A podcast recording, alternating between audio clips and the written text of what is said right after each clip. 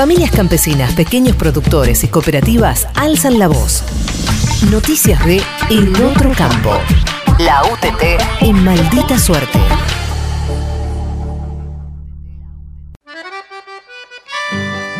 La UTT ofreció asado a precio popular en Avellaneda. Bajo la consigna Carne accesible para el mercado interno, la UTT llevó adelante un asadazo en la localidad bonaerense de Avellaneda. El precio de la carne aumentó un 390% en los últimos cuatro años y se convirtió en uno de los alimentos menos accesibles para los sectores populares. A diferencia del mercado concentrado, que presiona para que se abra la exportación de carne de vaca a China, el campo que alimenta propone medidas estatales en apoyo a pequeños productores. La Mesa Agroalimentaria Argentina se reunió con el ministro Julián Domínguez. El titular de la cartera de Agricultura, Ganadería y Pesca de la Nación recibió a representantes del campo que alimenta. La Mesa Agroalimentaria Argentina presentó medidas para fortalecer a familias trabajadoras de la tierra y pequeños y medianos productores. Entre las iniciativas se acordó la reactivación del monotributo social agropecuario, el impulso de la ley de acceso a la tierra y una mesa de diálogo permanente con el Ministerio, entre otras medidas. Marisol Troya, referenta nacional del Movimiento Nacional Campesino Indígena Somos Tierra e integrante de la Mesa Agroalimentaria Argentina, se refirió a la reunión. Nosotros llevamos el tema de reactivar el monotributo social agropecuario, que era una herramienta y una figura jurídica y ante la FIP muy importante para todos los compañeros y compañeras que, que producen alimentos en el campo para el pueblo y que hoy no la tenemos y que no fue reactivada tampoco en estos últimos eh, dos años del gobierno de Frente de Todos. Julián Domínguez se comprometió a poder eh, hacer el trabajo que sea necesario junto con la FIP.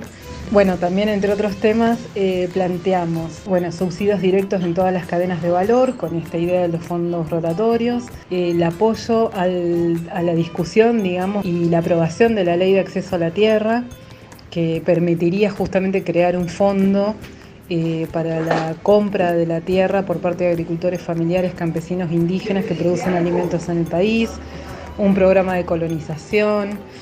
Eh, así que bueno, lo que le hemos planteado al ministro como Mesa Agroalimentaria Argentina es que eh, nosotros representamos a la diversidad de actores, digamos, de la agricultura familiar campesina indígena, que hoy producen alimentos pensando en el mercado interno, que producimos alimentos para el pueblo y no para exportar necesariamente y que eh, justamente la necesidad de todo nuestro sector, la necesidad y la insistencia en las políticas públicas para nuestro sector debe ser eh, contemplada, así como el Ministerio de Agricultura también eh, tiene y genera políticas con el Consejo Agroindustrial del país bueno, nosotros planteamos que también son necesarias eh, una mirada del Estado a todos los sectores de la producción en el país y más a quienes producimos alimentos para el mercado interno.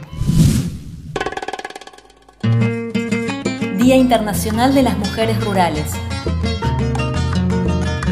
La Asamblea General de Naciones Unidas definió el 15 de octubre como Día Internacional de Reconocimiento al Trabajo y la Contribución de las Mujeres Rurales.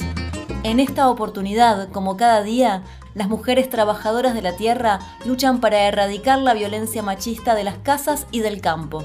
Desde la agroecología, la alimentación sana y la recuperación de saberes ancestrales, las mujeres le hacen frente a la violencia patriarcal y al modelo de producción extractivista. Conversamos con Victoria Escobar, promotora de género de la UTT en Santiago del Estero. El actual modelo de producción de los agronegocios tiene cara de varón, de hombre blanco, de empresario, de terrateniente. El modelo que proponemos desde las trabajadoras de la tierra, desde la Secretaría de Género de la UTT, es el modelo de agroecología, en donde tiene cara de diversidad, de diversidad de cultura, de saberes, de sabores, y donde tiene cara de mujer, de mujer campesina, de mujer rural. En esta fecha es importante reivindicar nuestros derechos y la importancia de sostener las economías del hogar, las tareas del cuidado, la alimentación, porque en definitiva somos nosotras quienes garantizamos el plato de comida para nuestras familias y quienes trabajamos día a día para garantizar el plato de alimentos sanos, seguros y soberanos para el pueblo argentino. El desafío que tenemos es que reconozcan todas nuestras doble y triple jornadas en las quintas, en las casas, con todas las tareas de cuidado que eso implican. Es ir desmontando toda la violencia patriarcal que corre sobre nuestros cuerpos, desde el uso de los agrotóxicos hasta las violencias físicas y psicológicas que recibimos desde las instituciones que nos discriminan y menosprecian e inclusive de nuestros pares, varones quienes ejercen violencias. Y para eso el mayor desafío que tenemos como promotoras rurales de género es ir construyendo desde abajo con los pies en la tierra un mundo más justo para todas, para todos y para todes. Día de Acción Global por la Soberanía Alimentaria. El 16 de octubre, la vida campesina convocó a una nueva jornada de acción global para conmemorar los 25 años de construcción de la soberanía alimentaria. Este aniversario sucede en medio de una crisis sin precedentes a nivel mundial frente al cambio climático, la contaminación y la pandemia de COVID-19. Ante este contexto resulta imprescindible articular a nivel global acciones de los pueblos para construir sistemas alimentarios saludables y justos.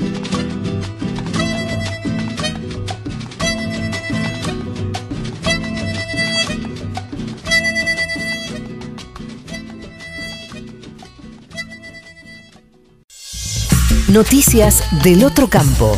La voz de los trabajadores de la tierra. La UTT en maldita suerte.